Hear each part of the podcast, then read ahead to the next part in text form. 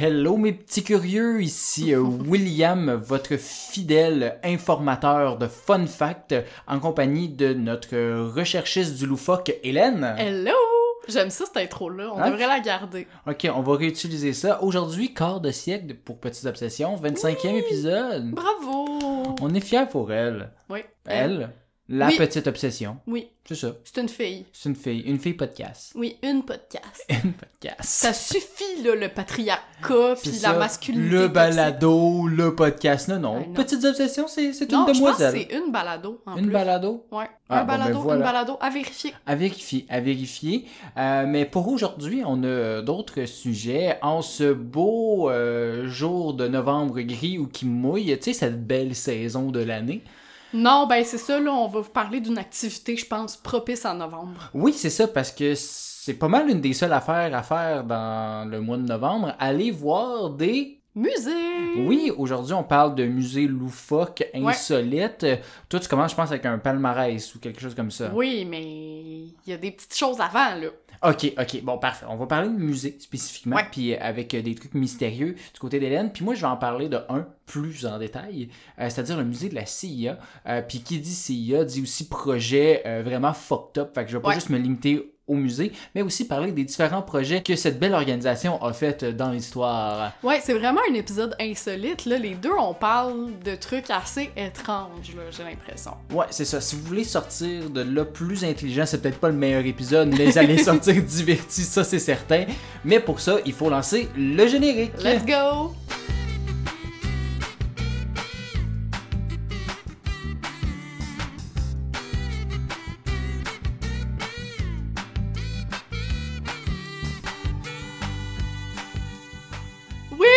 Will! Hélène! Oui, c'est le retour des palmarès! Ça, c'est ma tune de palmarès. Ok.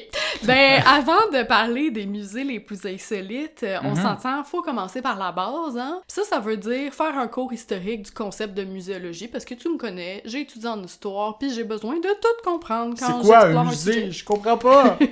Non, mais On je va plus deep que ça, j'imagine. là. Oui, c'est ça, mais je t'avoue que ça me turlupine un peu de comprendre comment tout ça, ça a commencé. Tu sais, c'est qui qui a eu l'idée de charger le salaire minimum pour rentrer dans une pièce, voir des objets que tu peux pas acheter ni même photographier? Eh bien, déjà, il faut savoir que le mot musée, ça vient du grec ancien muséon, soit le temple des muses. Et là, je parle Ah. pas du groupe de musique, là. euh, Ouais, parce que c'est pas prononcé pareil. non, mais bien euh, des déesses des arts, les muses. L'idée fait son chemin puisque le premier musée aurait fait son apparition vers 280-290 avant Oh mon Jésus-Christ dieu, c'est en vraiment Égypte. plus tôt que je pensais. J'aurais dit genre des années 1600 ou quelque chose. là. Ben attends, parce que là, on parle de l'Institut de recherche et d'études du Palais d'Alexandrie qui a été créé par le roi Ptolémée Ier. Puis lui, il voulait vraiment un lieu de recherche où il y aurait aussi une bibliothèque, un observatoire, des salles d'études, un amphithéâtre et pourquoi pas des jardins botaniques et zoologiques. Fait qu'à l'époque, tu comprends que c'est en réalité des endroits qui sont réservés plus aux érudits de la société, hein. Les philosophes, les péripatéticiens dont tu as parlé dans notre premier épisode. Les grands marcheurs. Exactement. Euh, les astronomes, les poètes, les mathématiciens et autres scientifiques de ce genre. Les big brains. Ouais, parce que l'ambition cachée de Ptolémée, c'était de faire... euh, C'était d'être entouré de gens qui étaient capables de prononcer son nom. Non, mais...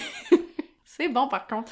Non, c'était de faire d'Alexandrie la capitale culturelle du monde hellénistique, fait que du monde de l'époque, Mhm. euh, en rassemblant dans un même lieu l'ensemble du savoir universel, rien de moins. La bibliothèque d'Alexandrie. Exactement. Sauf qu'à un moment donné, ben, cette bibliothèque-là, elle a pogné en feu, puis Ptolémée, il a vu son rêve partir en fumée. Balloons.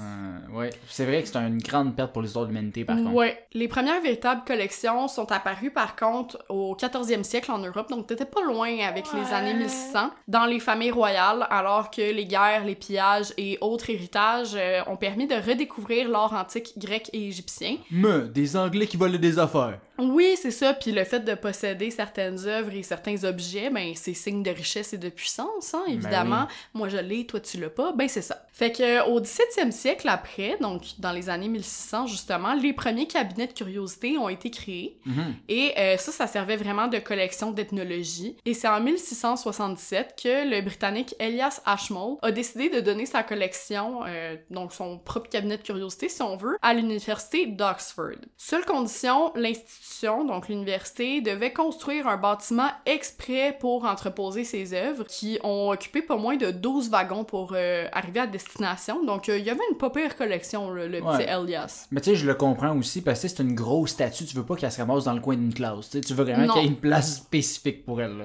Fait que le Ashmolean Museum, donc qui porte le nom euh, d'Elias, euh, c'est le premier musée public de l'histoire, mais il faut par contre attendre plus au 18e siècle pour que l'appellation de musée se popularise euh, vraiment et que ça devienne un lieu d'exposition d'objets scientifiques, historiques, artistiques, ouvert à tous comme on le connaît un peu plus aujourd'hui, puis que ce soit comme une activité là. Mhm. Mais assez blablaté, parlons des vraies choses, soit mon top 10 des musées les plus spéciaux qu'on peut trouver sur la planète à l'heure actuelle là en 2022. Y a-tu le musée Gilles Villeneuve là-dedans? Non, malheureusement. Demi Il Berthier y a aurait pu être même dans le pas de 10. musée au Québec, ni même au Canada. Il y en a des insolites pis ça, mais ils sont pas Mm. dans mon top 10. Ok, c'est pas tes préférés, ils sont comme Non. plus bas dans la liste. Exactement. Ok. Le premier dont j'ai envie de te parler, c'est le musée de la prison à Abashiri, au Japon. Là, tu vas me dire, euh, Hélène, ben, les musées de la prison, il y a pas juste au Japon qu'il y en a, ça a Ah pas oui, il y a la vieille prison de spécial. Trois-Rivières. Ouais, non. Tu sais, peut-être à la limite si c'était un escape game, mais non, euh, là-dedans, c'est pas un escape game non plus. En fait, c'est la façon dont il a été créé qui est pour le moins particulière.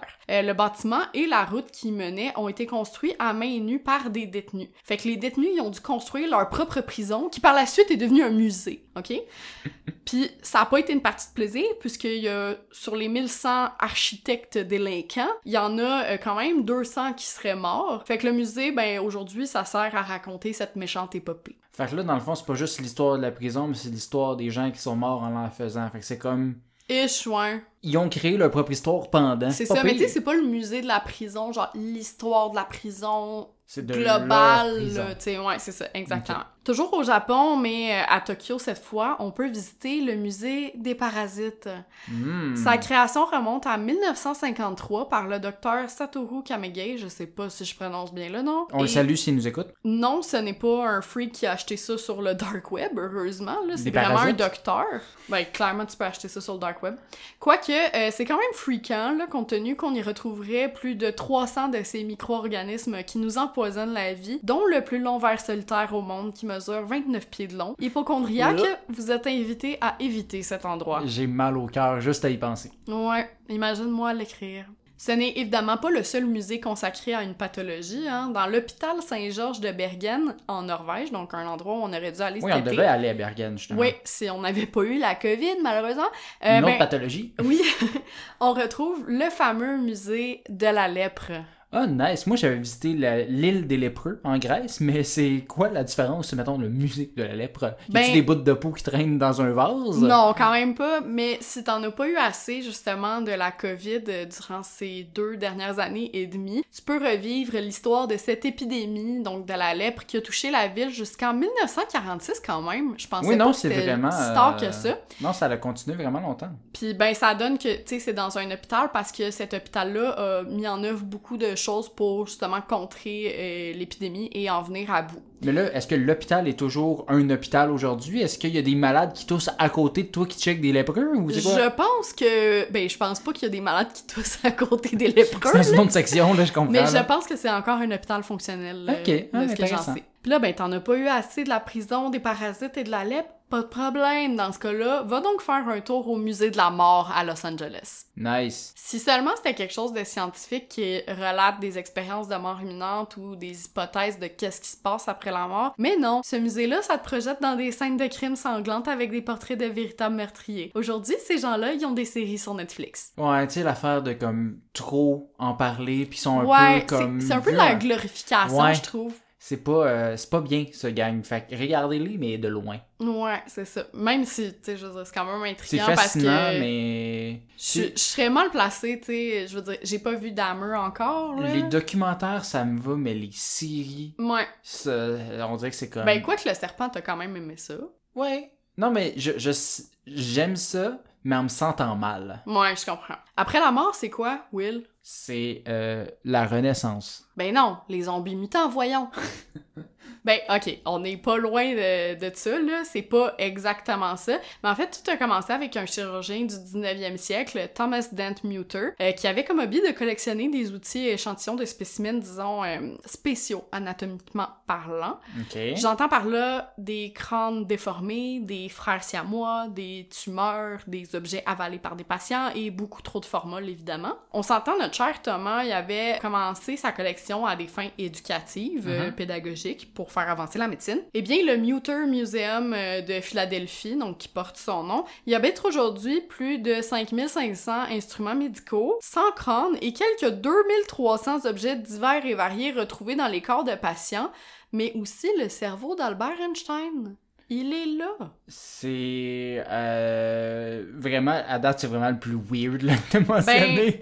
Attends, c'est pas fini. mais là, ça, que- parce que j'ai pas entendu le bout qui a rapport avec des zombies, là. Non, non, mais c'est une joke, là. Ah, ok, ok, mais c'est quand même toutes des affaires de. Ben, c'est tous des trucs euh, un petit peu, euh, genre, animaux de foire, un Comme, peu. ah, puis- il a avalé un objet vraiment weird, je vais le mettre dans un musée. C'est comme, voyons, oui, c'est- Ouais, c'est ça. Mais euh, le plus bizarre aussi, c'est que tu peux adopter un des 100 crânes exposés pour la peux modique- adopter un crâne. Oui, pour la modique somme de 200 dollars. Puis là, ces frais-là, ils vont servir à payer le nettoyage, la restauration et le remontage du crâne, en plus d'une belle petite plaque à ton nom qui sera posée juste à côté. Mais, fait que c'est pas ton crâne, mais il est quand même ton. euh. Comme le crâne de Thomas par Hélène. Non, mais c'est comme... Moi, je veux pas adopter un enfant, mais je veux adopter un crâne. C'est quand même moins cher qu'un enfant. C'est clair, mais c'est un peu... C'est weird.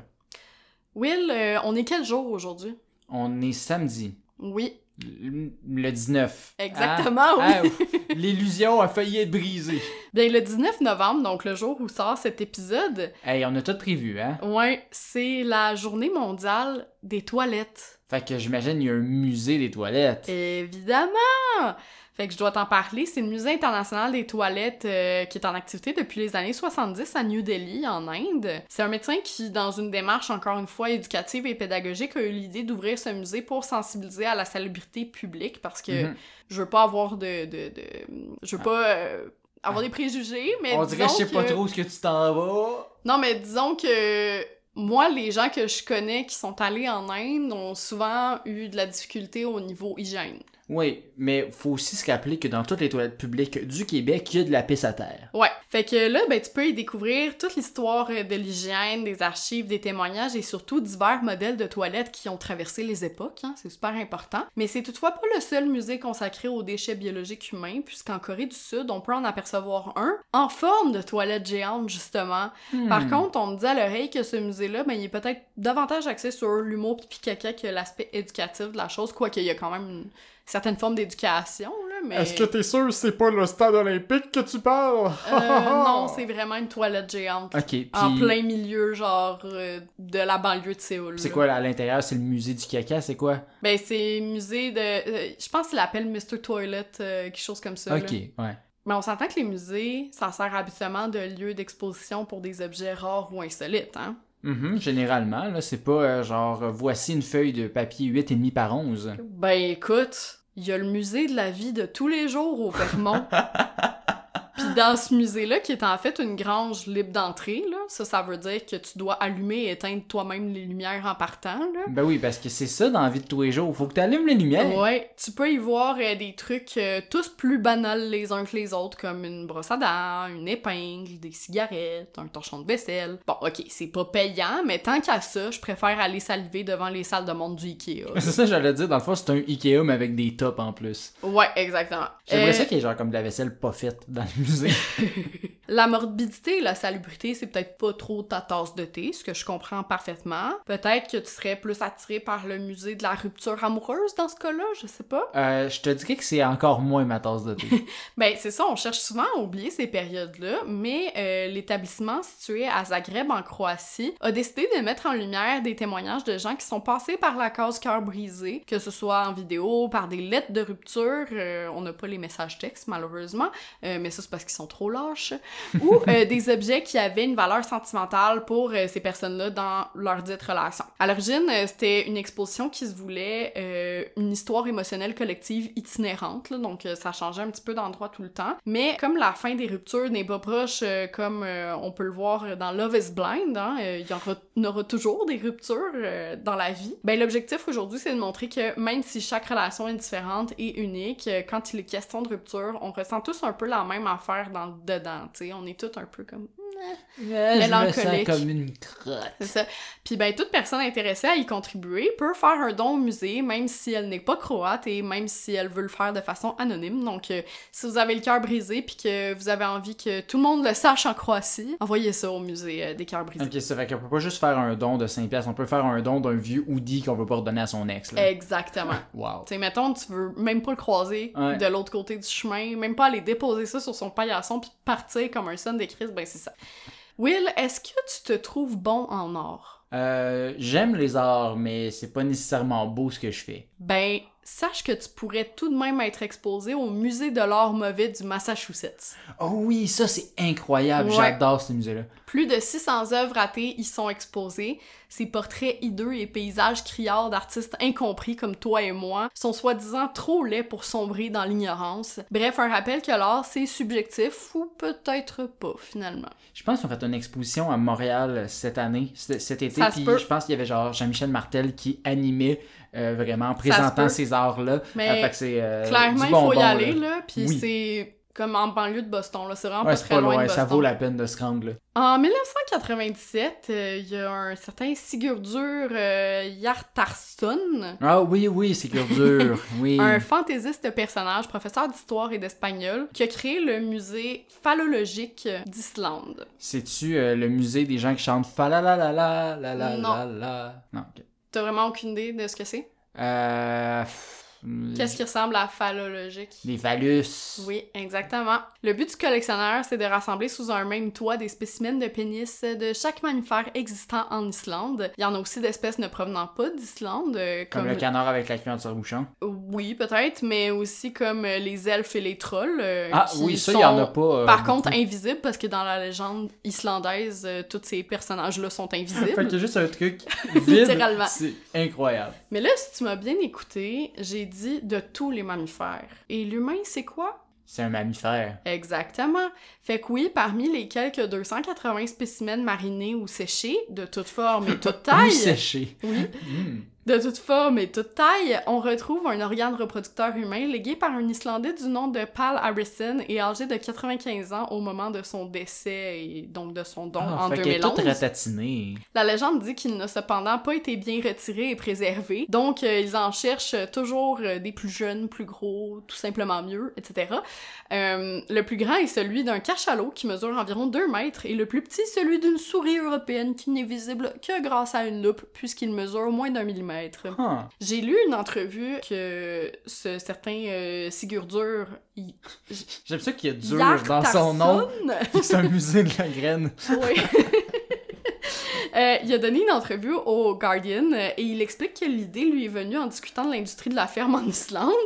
Comme quoi, quasi chaque partie des animaux est utilisée pour fabriquer des vêtements, des objets, être mangés, Mais pas le etc. Puis là, il y a un collègue qui a demandé justement qu'est-ce qu'on fait de leur pénis? Eh bien, à cet instant, il s'est rappelé qu'enfant, on lui avait donné un pénis de taureau séché en guise de fouet pour conduire les animaux au pâturage. C'était quoi son enfance à Sigurdur? Ben, c'est surtout qu'il a dit qu'il aimerait vraiment en retrouver un parce qu'il a perdu cet objet-là à travers les années, Je peux plus fouetter personne avec ma graine de taureau. Ben non, mais c'était c'était comme son bâton de berger, là. Puis, euh, ben, il y a un de ses collègues, dont la famille a une ferme, qui l'a revu la semaine suivante et il lui a donné quatre pénis de taureau. Oh, c'est si généreux. Fait que lui, ce qu'il a décidé, c'est qu'il allait en donner trois comme cadeau de Noël.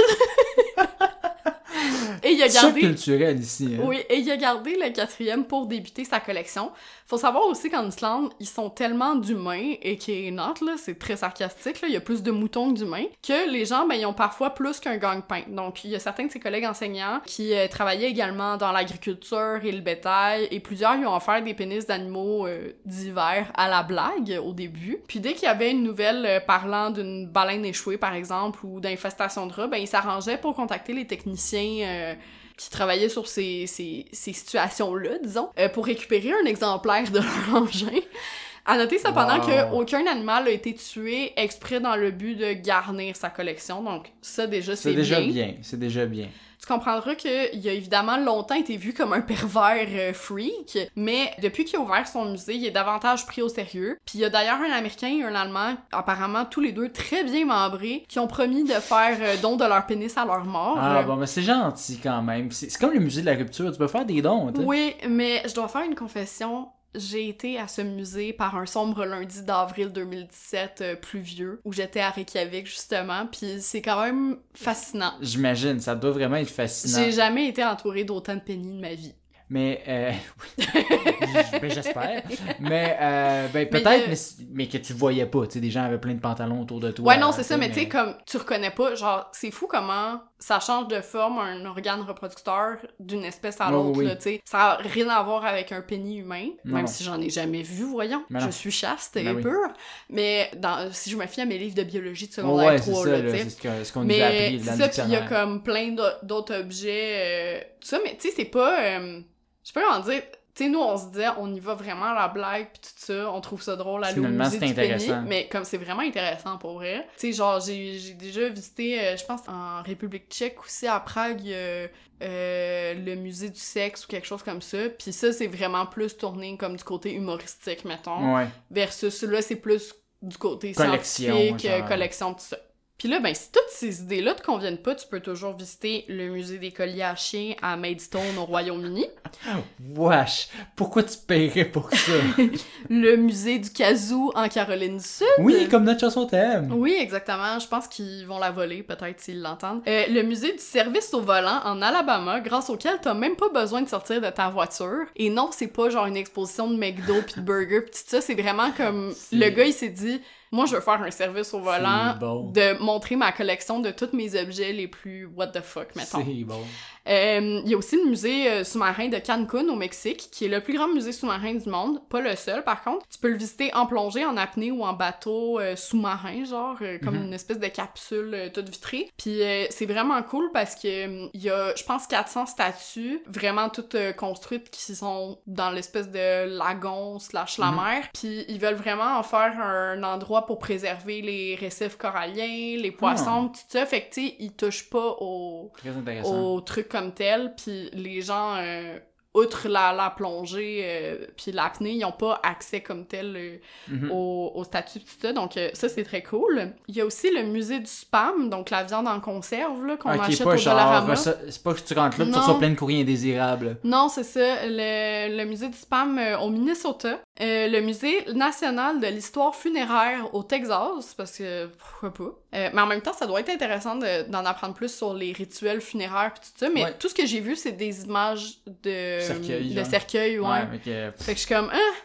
Euh, mais sinon aussi, il y a le musée de la nourriture brûlée au Massachusetts ou encore euh, celui des égouts de Paris, même si tant qu'à moi, t'as pas besoin de payer pour sentir les aqueducs de la capitale française. Ouais, il y a des petits bouts où t'as des bonnes effluves. Va juste dans le métro, ça va être correct. Ça se peut aussi que t'aies pas envie de te déplacer, hein, de sortir de chez toi, puis c'est parfaitement compréhensible. Vu que les c'est des musées work from home! Ouais, c'est ça, parce que les musées dont je t'ai parlé, c'est tous des musées à l'étranger, hein. Mais heureusement, c'est aussi possible d'en visiter en ligne, comme le musée du grille-pain, le musée des menstruations, le musée de la lingette humide, le grand musée du cendrier, le musée virtuel de l'avion papier et le musée de l'opium. Bref, les collections et les musées, c'est un peu comme la porno. Si tu peux te l'imaginer, c'est sûr que ça a déjà été fait. Wow. Voilà. Y a-tu un musée que t'es comme, hey, je veux vraiment visiter ça? La lingette humide, parce que comment tu peux montrer qu'elle est humide en ligne? C'est ça que je veux savoir. Mais non, sinon. tu vois les euh, petites gouttes d'eau là, qui la perdent? ça coûte. Non, moi, je veux aller au musée des, des, des arts dégueulasses. Là. Ah, c'est clair. c'est c'est là que je veux aller. Mais sinon, il y a un autre musée qui m'intéresse. Oui. Euh, parce que moi, euh, mes obsessions sont un peu différentes de les tiennes. Toi, t'aimes ça de trouver plein de musées, plein d'idées Ouais. Puis moi, je creuse beaucoup trop en profondeur sur une affaire. Puis genre, je te reste tiqué là-dessus. Mais c'est pour ça qu'on se complète bien. C'est ça, on se complète bien. Puis moi, en fait, je veux euh, parler de quelque chose sur lequel je suis tombé il y a fort longtemps dans une contrée lointaine, a.k.a. notre épisode 3. OK? Parce oh, que... Dieu, ben, tu sors les archives, là. ben oui, c'est ça. Parce qu'on se rappelle que dans cet épisode-là, je parlais de nos bons amis les pigeons photographes. Ouais. Ces oiseaux avec l'ancêtre de la GoPro de strapper sur le chest. Pendant euh, mes recherches sur ce joli oiseau, Ouais. euh, j'ai découvert qu'il était possible de voir une de ces merveilleuses caméras euh, dans un musée. Puis là, j'ai comme bookmark ça à quelque part en me disant Mhm. genre, ah, ça pourrait être intéressant, tu sais, dépendamment. Puis là, ce qui est vraiment cool là-dedans, c'est que c'est pas juste genre une caméra sur un petit support avec une description de son utilisation, mais bien de l'avoir attaché sur le chest d'un pigeon empaillé qui est là depuis beaucoup trop longtemps puis commence à faire peur un peu. Surtout que, on s'entend, l'épisode 3, c'est là où on commence à avoir des bons épisodes, mettons. C'est ça.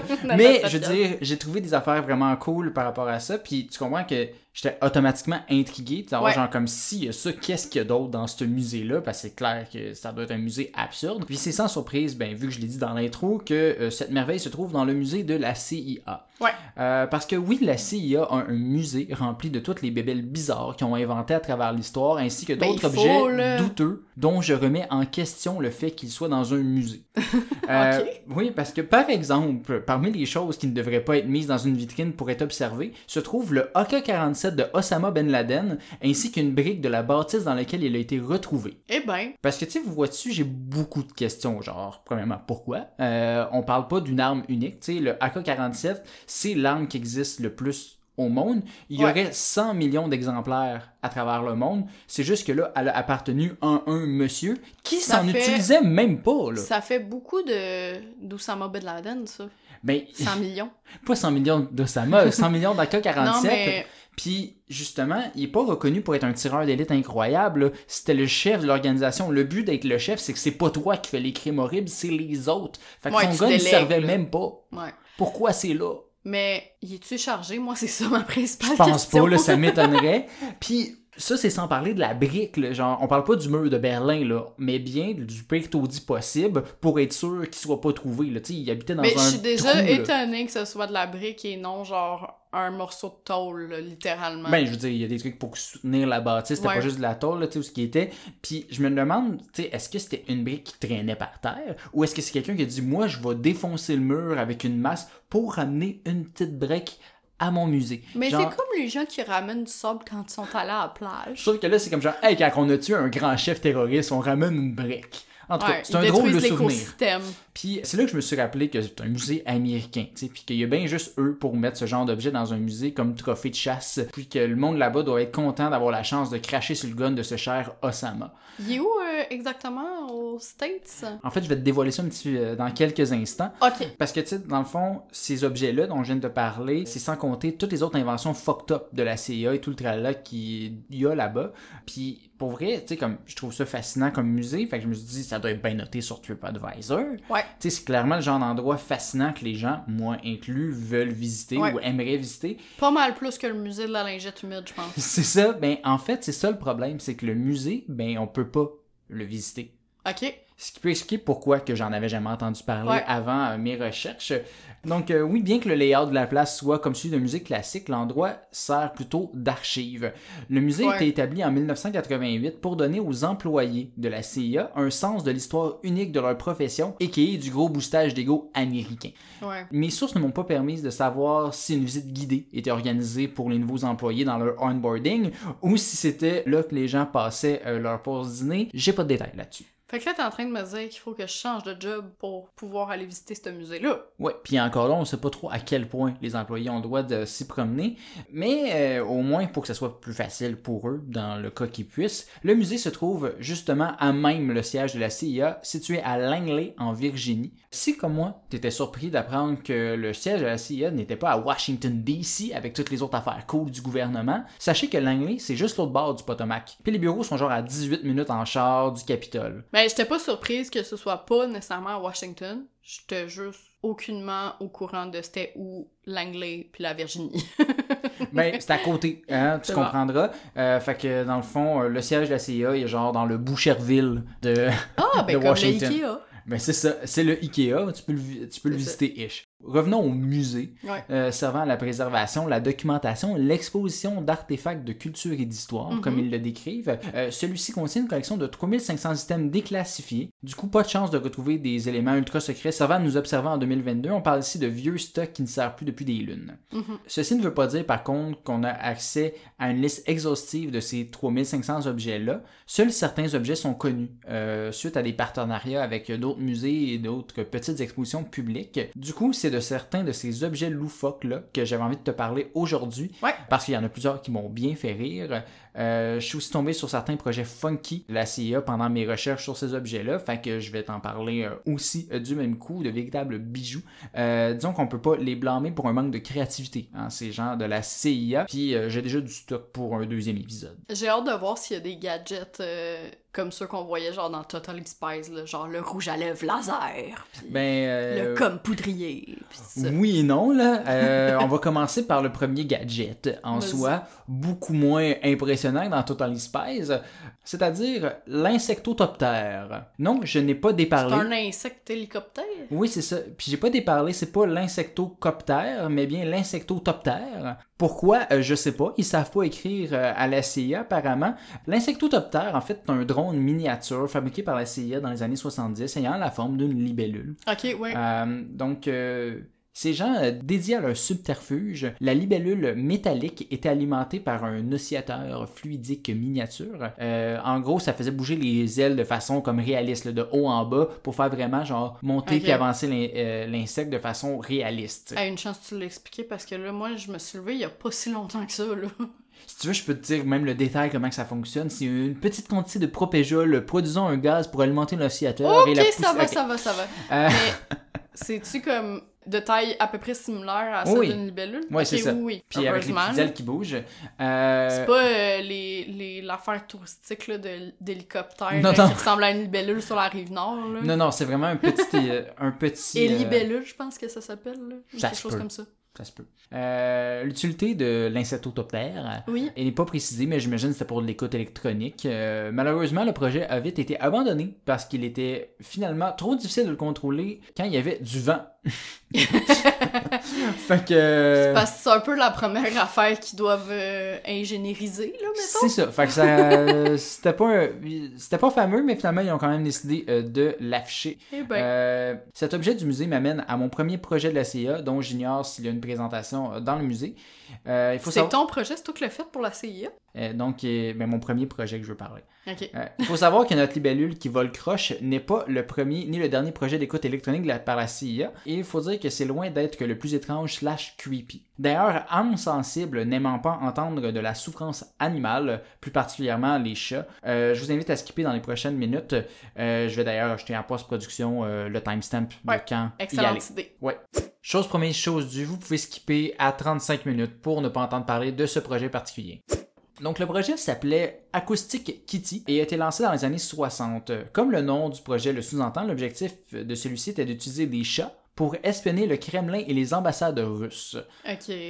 Pour ce faire, puis c'est là que ça devient vraiment dégueulasse, Ouais. nos bons voisins américains se sont pas contentés de juste mettre un micro dans le collier du chat, comme Non, toute bonne ça. personne vraiment logique, mais plutôt de faire affaire avec un chirurgien vétérinaire qui implantait un micro dans les canaux auditifs du chat et un transmetteur radio dans la base de son crâne ainsi qu'un mince câble dans sa fourrure. Mais quelle horreur! Oui, beau projet de Frankenstein de leur part, puis n'étant pas satisfait de leur chat cyborg encore, une autre opération a été faite sur le chat pour qu'il ne ressente plus la sensation d'appétit pour éviter toute distraction de la part du chat. Oh mon dieu.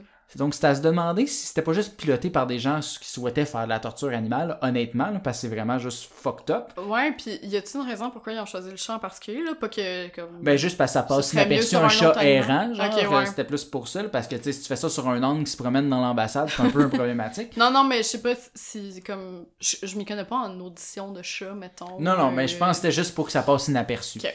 Néanmoins, ce serait pas moins de 20 millions qui auraient été investis dans ce projet euh, débile-là. Par contre, j'imagine que tu te doutes que si je te parle de ce projet, c'est pas juste parce que c'est weird en sacramouche, mais aussi parce que c'était un échec lamentable. La première mission du projet Acoustic Kitty était d'écouter en secret deux hommes dans un parc en face de l'ambassade soviétique située à Washington. Le chat aurait alors été déposé près du parc, où il se serait fait frapper par un taxi presque immédiatement. Oh mon dieu. Fait que tout ça pour ça. Il y a un ancien directeur de la CIA, Robert Wallace, qui fortement cette anecdote en disant que le projet était abandonné avant cette première mission parce qu'il était trop difficile d'entraîner le chat. Euh, L'équipement aurait été retiré de celui-ci puis il aurait par la suite vécu une longue vie heureuse et en santé. Ok, non, ça je crois pas. Non, c'est un mensonge douteux par un... Non, non, mais c'est un- une réponse PR, gueule de bois, là. Oui, non, c'est ça aussi que je me disais. C'est genre un mélange d'excuses sur les réseaux sociaux d'un artiste qui vient de se faire poigner dans une controverse, puis de ce que t'expliques à un enfant quand leur chien est décédé. Genre, Ouais.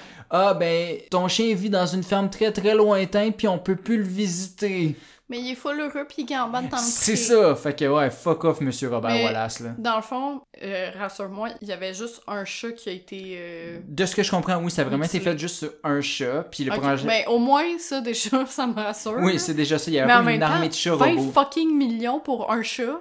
What the fuck? Welcome to the CIA. Ouais. Euh, ceci étant dit, le projet a bel et bien été cancellé en 1967 euh, parce que bien qu'ils étaient capables d'entraîner un chat à se déplacer sur des courtes distances, les facteurs d'environnement et de sécurité de cette technique dans un endroit étranger ne rendaient pas le projet pratique. Genre, il aurait pu déterminer ça bien avant Ouais, de ça, dépenser tu 20 m'étonnes. millions.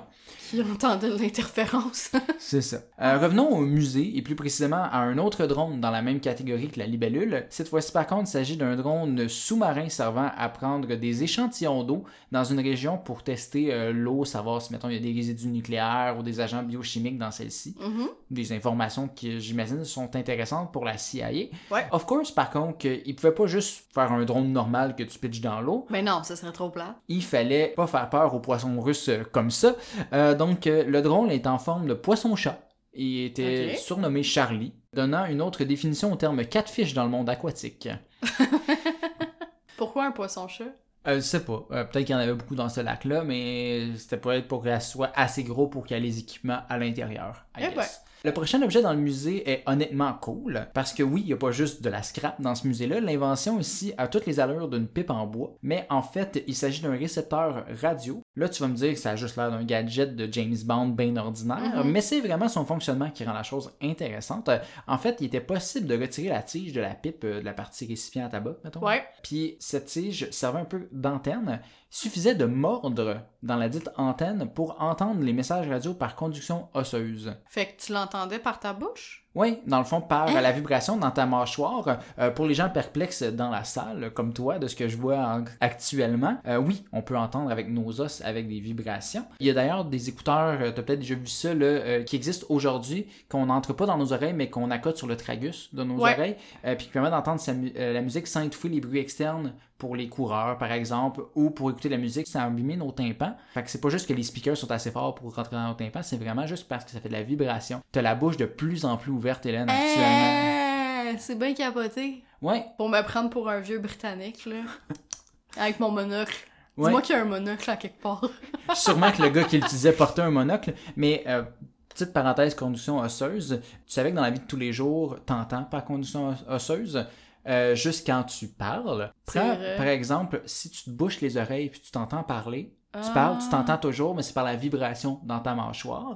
Puis, par conduction osseuse, les ondes sonores dans votre mâchoire vont privilégier les fréquences de sonores graves. C'est pour Mhm. ça aussi que quand on s'entend dans un enregistrement, on dit Mon Dieu, ma voix est donc bien aiguë. Ouais. C'est juste parce qu'on entend moins les, la basse euh, ton- de notre voix qu'on entend dans la vibration. Euh, je Mais les un... personnes sourdes, mettons, tu sais-tu un petit peu. C'est quoi le. le... Ah, je vais trop. Hélène, je t'aime tellement, tu fais ma transition par euh, toi-même, parce que le concept de vibration comme ça Ouais. pour entendre, euh, ça pas été inventé par la CIA. Il y a une personne très célèbre qui utilisait la conduction osseuse pour entendre, c'est notre cher ami Beethoven, et là Ah, je ne parle ça, pas du chien, mais le gars sourd qui en faisait usage au 18e siècle. Apparemment, il tenait justement un bout de bois entre ses dents qu'il accotait sur son piano pour entendre celui-ci par vibration.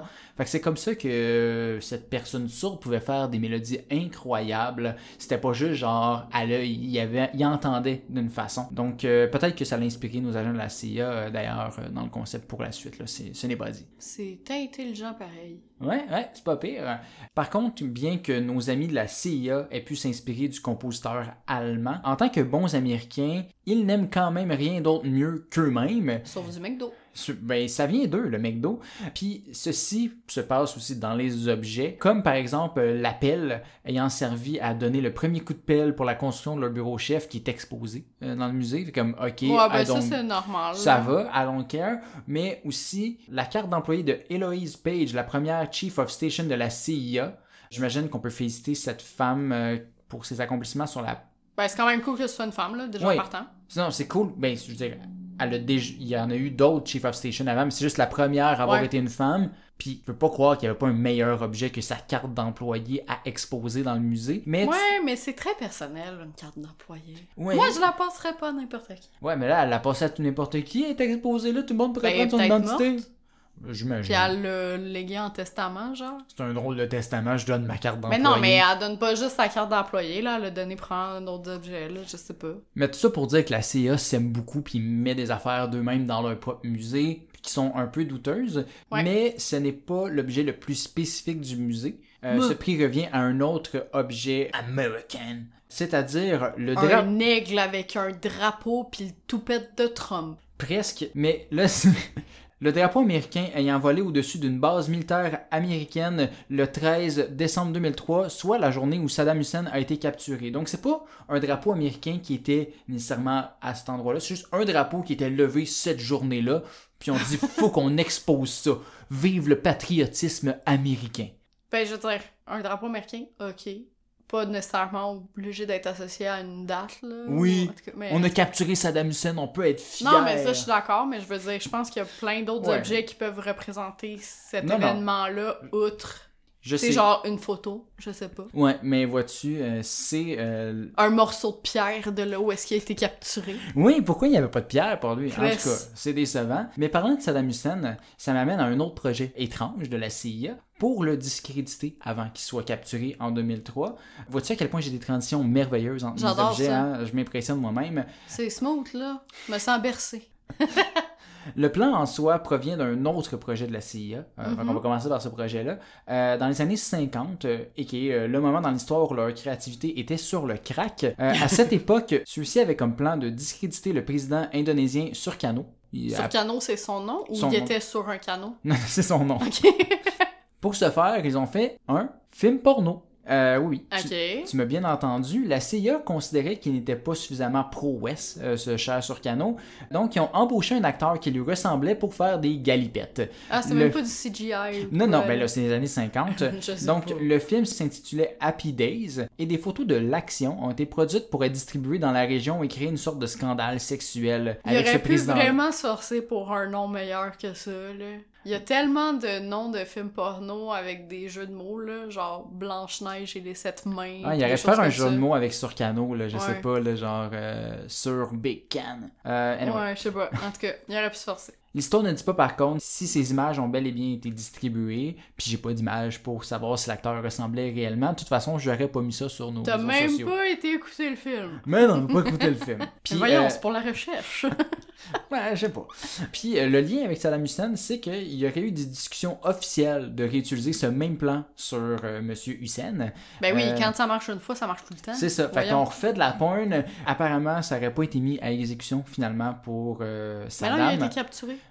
C'est ça. Fait qu'on fera pas la même erreur deux fois, comme on dit. Ça valait la peine de le proposer, tu sais. I guess, euh, parce que, tu sais, on le sait, en guerre, ça joue pas juste dans les tranchées, ça joue dans le psychologique. Puis ça, c'est depuis bien longtemps, puis avant les plans avec Saddam. Puis c'était aussi une chose qui était faite grandement pendant la Deuxième Guerre mondiale. Vois-tu une autre belle transition, là? Oh. Un autre plan pour démoraliser les troupes et encourager la résistance a été fait pendant la Deuxième Guerre mondiale, cette fois-ci envers Adolf Hitler. Mm-hmm. Un de ces plans absolument diabolique et machiavélique était d'imprimer des timbres. À Hitler, ça? Oui, ils ont imprimé des timbres parce que. Ben, ça euh, dépend, il y avait quoi sur les timbres? ben, à la base, euh, à ce moment-là, en Allemagne, il y avait des timbres d'Hitler qui étaient utilisés. Donc, c'était son visage. Ouais, ok, Euh, ben c'était pour son culte de la personnalité. Ouais, c'est ça. Fait que c'était déjà utilisé. Puis là, eux, ils ont décidé de faire une version de ce timbre-là, mais avec un visage squelettique. Des vrais malades, les agents de la CIA. Crème, même les paquets de cigarettes sont pires, là. C'est ça. Puis euh, il y a un de ces timbres-là qui se retrouve dans le musée parce qu'apparemment, ils sont pas gênés puis sont vraiment fiers de leur stratagème. ben non, des Américains honteux, voyons que ça n'existe pas. Comme yes, check-moi ça le beau timbre qu'on a créé, char, ça a tout détruit l'Allemagne nazie. Les Américains, j'ai l'impression, des fois, c'est comme euh, les candidats problématiques d'OD, ils comprennent pas ce qu'ils font de pas correct. Euh, exactement. Puis, euh, sont pas gênés de- d'exposer des objets loufoques. Puis, j'aimerais te parler d'un dernier objet, justement, qu'on Ouais. se retrouve dans le musée, c'est-à-dire euh, des crottes détecteurs de mouvement. Je sais pas si c'est juste parce que j'ai 8 ans d'âge mental, c'est mais des- ça me fait vraiment rire. C'est des kikas d'humains, de chiens. Euh, non, c'est pas des kikas- de nez? C'est pas des kékas d'humains. La CIA a créé des détecteurs de mouvement pendant la guerre froide, euh, pouvant détecter des personnes, des animaux, des objets à plus de 300 mètres de distance. Pour s'assurer que ceux-ci n'attirent pas l'attention, ils étaient en forme de crottes de tigre. Ben oui, tout le monde sait à quoi ça ressemble, voyons. Ben non, mais justement, ben dans, ces, dans les pays où est-ce qu'ils étaient à, à l'époque de la guerre froide, il y avait plus de tigres qu'aux États-Unis. Là. Donc, euh, j'imagine que c'est une bonne façon de s'assurer que personne ne les ramasse, qu'ils soient en forme de crottes. Ben moi, ça me fait penser... euh, Clairement, ils sont inspirés des œils magiques de Febreze, genre, là. Ouais, Tu mais là, c'est ça plus que ça, ça mais- détecte à 300 mètres. là. ton Non, non, Febreze, mais- il y a de la misère à te détecter. Non, non, mais des fois, tu vas le recevoir dans l'œil parce qu'ils ont trop de misère. là. Non, non, mais je comprends, mais genre... En tout cas, j'espère qu'ils n'envoient pas une odeur comme... euh, Non, non, il n'envoyait pas d'odeur. C'était juste ouais, peut-être pour rajouter à l'illusion. Et, et donc voilà, dans le musée, il y a des crottes pour euh, entendre à distance. Peut-être qu'ils s'en servent pour détecter euh, les gens qui n'ont pas le droit d'aller dans le musée. Euh, je sais pas. Mais bon, ça met majoritairement fin aux niaiseries dont je voulais parler aujourd'hui. Mais j'aimerais quand même euh, te laisser avec quelques derniers objets en rafale, sans vraiment de contexte, qu'on peut retrouver dans le musée. Donc, dans les autres objets loufoques, il y a une caméra cachée dans une poche à tabac, un manuel d'entraînement d'Al-Qaïda, la flashlight de Che Guevara, un bouton de manchette qui peut aussi servir de boussole, un vieil écran d'ordi gris appartenant à un espion russe, des fausses cartes d'affaires euh, du projet Argo et une fausse pièce qui se dévisse. Euh, voilà! Oh, intéressant. Ouais, donc euh, ça, c'est- il y en a 3000 quelques autres de plus, mais on les verra jamais. Puis, si vous voulez avoir du plaisir, allez sur Google Maps euh, sur ce musée-là, voir les gens fâchés de cette fête revirée de bord en disant « Même pas un vrai musée! Ah, avec le Street View, là? » Ouais. Oh, wow! C'est clair, je fais ça tout de suite après qu'on ait appuyé euh, sur la fin de l'enregistrement. Non, mais les Google Review, là. Ah, avec Google Review. Ah! J'aime ça lire des Google Reviews des fois. Mais c'est ça, il y a des gens fâchés, comme « Il était vraiment bête! Ouais, c'est » ça. Mais t'es pas supposé être là, man. Parlant de review, si vous voulez nous en laisser idéalement positif, là, ce serait Ouais. le fun. Si vous avez aimé euh, cet épisode, on vous invite aussi à vous abonner à notre podcast, que ce soit sur Spotify, Google Podcast, Balado Québec. Peu importe ce que vous euh, écoutez Apple podcast. exactement, votre plateforme de contenu préférée. On vous invite aussi à nous suivre sur les réseaux sociaux, hein, Facebook, TikTok et Instagram, où on est actif aussi en parallèle euh, du podcast. On fait des petites capsules euh, complémentaires, disons. Mais suivez-nous pas sur Twitter, on n'est pas là, puis de toute façon, c'est en train de s'écrouler. Ouais, c'est ça. Elon Musk a eu raison de nous. Donc voilà, on se voit dans deux semaines. Bye bye! Bye!